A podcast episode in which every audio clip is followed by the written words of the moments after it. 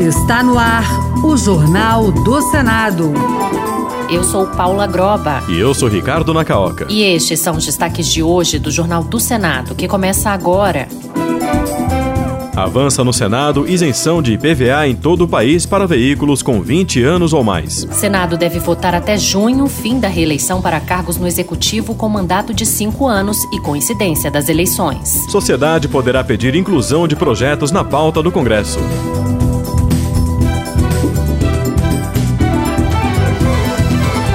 Boa noite. Boa noite. Veículos com 20 anos ou mais podem ficar isentos do pagamento do IPVA. Uma proposta aprovada pela Comissão de Constituição e Justiça do Senado torna a regra já aplicada por alguns estados em lei federal. O texto seguiu para a votação em plenário. A reportagem é de Bruno Lourenço. A Comissão de Constituição e Justiça aprovou proposta de emenda à Constituição que assegure imunidade tributária a veículos automotores com 20 anos ou mais de fabricação. O autor, senador Cleitinho, do De Minas Gerais, diz que a grande maioria dos estados já não cobre IPVA desses automóveis. Ele pondera que a própria existência do imposto é questionável. Vamos lembrar que esse carro de 20 anos, o, o cidadão que pagou ele já pagou 50% de imposto. Depois ele tem que tirar ele, tem que pagar o IPVA. Aí vai pagando 20 anos de IPVA e pagou o carro duas vezes. Não devia nem existir esse tal de IPVA, só saber como é que tá as estradas do, do, do, dos estados do Brasil.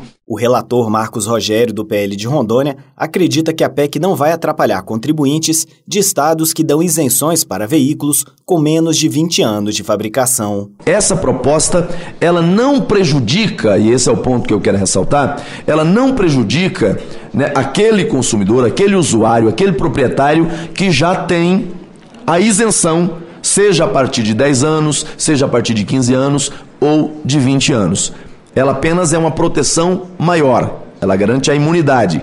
No caso das isenções, continuam valendo nos termos da legislação eh, estadual, como é o caso eh, do meu eh, estado de Rondônia. O senador Oriovisto Guimarães, do Podemos do Paraná, no entanto, disse temer que governadores vejam na proposta uma janela aberta para acabarem com as isenções de carros mais novos. Isso na prática, não na teoria. Na teoria está certo. Claro que o governador continua tendo o direito até de isentar todos se quiser. Só que não vai fazer, a gente sabe disso todo o governo quer arrecadar o mais que pode. A proposta de emenda à Constituição segue para análise do plenário do Senado. O senador Jorge Cajuru, do PSB de Goiás, pediu ao ministro dos Transportes, Renan Filho, que suste o aumento de 8,5% na tarifa de ônibus do entorno para Brasília, anunciada para segunda-feira. A medida afetará 224 mil pessoas ele disse que o próprio ministro tinha estabelecido um prazo de 180 dias para estudar o reajuste antes de adotá-lo. O senador destacou que, com o aumento, a passagem passaria a custar 11 reais somente a ida. O parlamentar também se referiu à promessa do presidente Lula, feita na presença do próprio Cajuru e da senadora Leila Barros, do PDT do DF, de incluir no novo PAC uma série de obras que contribuirão para melhorar o transporte entre Goiás e o Distrito Federal. Agora, no primeiro semestre, inicia a obra do VLT Santa Maria, Lusiânia, Brasília e depois a segunda etapa do entrocamento de Valparaíso e a terceira etapa, o trem-bala Brasília-Goiânia. Em a parte, o senador Isalci Lucas, do PSDB do DF, lembrou ter apresentado uma proposta que criaria a região metropolitana, integrando o entorno ao Distrito Federal, mas a sugestão não avançou por falta de diálogo entre Goiás e o Distrito Federal na época. Ele ressaltou que o problema é que as tarifas entre o entorno e o Distrito Federal correspondem ao transporte transporte interestadual e a solução seria criar um transporte intermunicipal, embora se trate de diferentes entes da federação.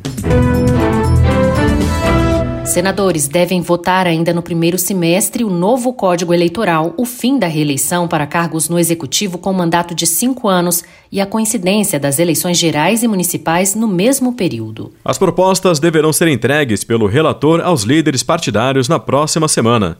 Os detalhes com Érica Christian. Após reunião de líderes, o senador Marcelo Castro, do MDB do Piauí, anunciou a entrega na próxima quinta-feira do relatório do novo Código Eleitoral. Já aprovado pela Câmara, o projeto com mais de 900 artigos unifica toda a legislação e as resoluções do Tribunal Superior Eleitoral. Entre as novidades está a exigência do desligamento do cargo público quatro anos antes das eleições para que juízes, integrantes do Ministério Público, policiais e guardas municipais sejam candidatos. Marcelo Castro admitiu mudanças no projeto dos deputados. O meu relatório está praticamente pronto e o presidente Rodrigo Pacheco me pediu que eu pudesse fazer uma explanação na próxima reunião de líderes sobre as modificações que ocorreram na Câmara, as modificações que nós estamos introduzindo agora aqui no Senado. Marcelo Castro anunciou ainda a apresentação de duas propostas de emenda à Constituição. Uma que acaba com a reeleição para os cargos de prefeito, governador e presidente da República, que passariam a ter um mandato de cinco anos, e outra que determina a coincidência das eleições. Segundo ele, ainda não há um acordo para a votação ou aprovação das PECs. Que sempre eu fui favorável à coincidência dos mandatos, as eleições todas seriam realizadas num dia só, mas tenho sido sensível a muitas observações de que cinco anos poderia ser um tempo muito longo sem a sociedade ser consultada. Marcelo Castro disse que o novo Código Eleitoral e as PECs serão votados pela Comissão de Constituição e Justiça e pelo plenário ainda no primeiro semestre. E o Senado vai debater a elegibilidade de militares da ativa em uma sessão temática. A proposta sobre o tema foi aprovada na Comissão de Constituição e Justiça e aguarda a votação no plenário. No entanto, os parlamentares decidiram discutir mais o assunto antes da votação. Repórter Luiz Felipe Liázebra. Os senadores aprovaram requerimentos para debater a proposta de emenda à Constituição que estabelece que o militar que se candidatar para cargos eletivos será transferido para reserva não remunerada no registro da candidatura. Contrário à proposta, o senador Flávio Bolsonaro, do PL do Rio de Janeiro, afirma que a PEC impõe condições apenas aos militares e, no meu ponto de vista, uma PEC preconceituosa com os militares. Nós não vemos o mesmo tratamento querendo ser dado a outras carreiras de Estado que têm talvez até mais influência ou possibilidade de promover alguma, algum desvirtuamento da máquina pública do que os militares. Por que só com os militares? Qual o preconceito com os militares? A proposta já tramitou na CCJ com parecer favorável do senador Jorge Cajuru, do PSB goiano. Para ele, a PEC permite que os militares desempenhem seus papéis constitucionais. A data da sessão temática será agendada pela mesa diretora do Senado. A Comissão de Direitos Humanos discutiu nesta quinta-feira o direito popular de incluir projetos na pauta do Congresso. A chamada pauta popular é tema de uma sugestão legislativa que aguarda assinaturas para se transformar em proposta de emenda à Constituição. A repórter Marcela Cunha tem os detalhes. Permitir que a sociedade possa incluir propostas que estão em tramitação na pauta de votação do Congresso Nacional. A ideia faz parte de uma sugestão legislativa em discussão na Comissão de Direitos Humanos e Legislação Participativa. Ela foi apresentada pela Associação Nacional dos Aposentados, Deficientes, Idosos, Pensionistas e dos Segurados da Previdência Social. Durante a audiência pública nesta quinta-feira, o diretor da entidade, Charlie Neri, defendeu que a medida é uma forma de aproximar a sociedade do parlamento. Nós não queremos impor que esse projeto tem que ser aprovado, não é isso. Nós queremos que esse projeto seja submetido à deliberação. Já o senador Paulo Paim, do PT do Rio Grande do Sul, que é relator da matéria e presidente da CDH, lamentou que propostas consideradas populares fiquem paradas durante anos, aguardando uma decisão. Aqui é o coração da democracia, projetos como esse. Porque as causas populares, aquelas populares mesmo, né, andam devagar, né? Para todos que vão ficar aqui 10, 15, 20, 30 anos, né? Paulo Pai informou que o projeto tem 13 das 27 assinaturas necessárias para se transformar em PEC e pediu o apoio das entidades para dialogar com os senadores e conseguir mais adesões.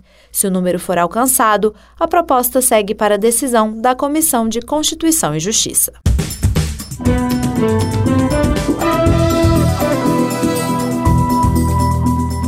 Com trabalhos técnicos de Eliseu Caires, o Jornal do Senado fica por aqui. Acompanhe agora as notícias da Câmara dos Deputados. Boa noite. Boa noite e até amanhã.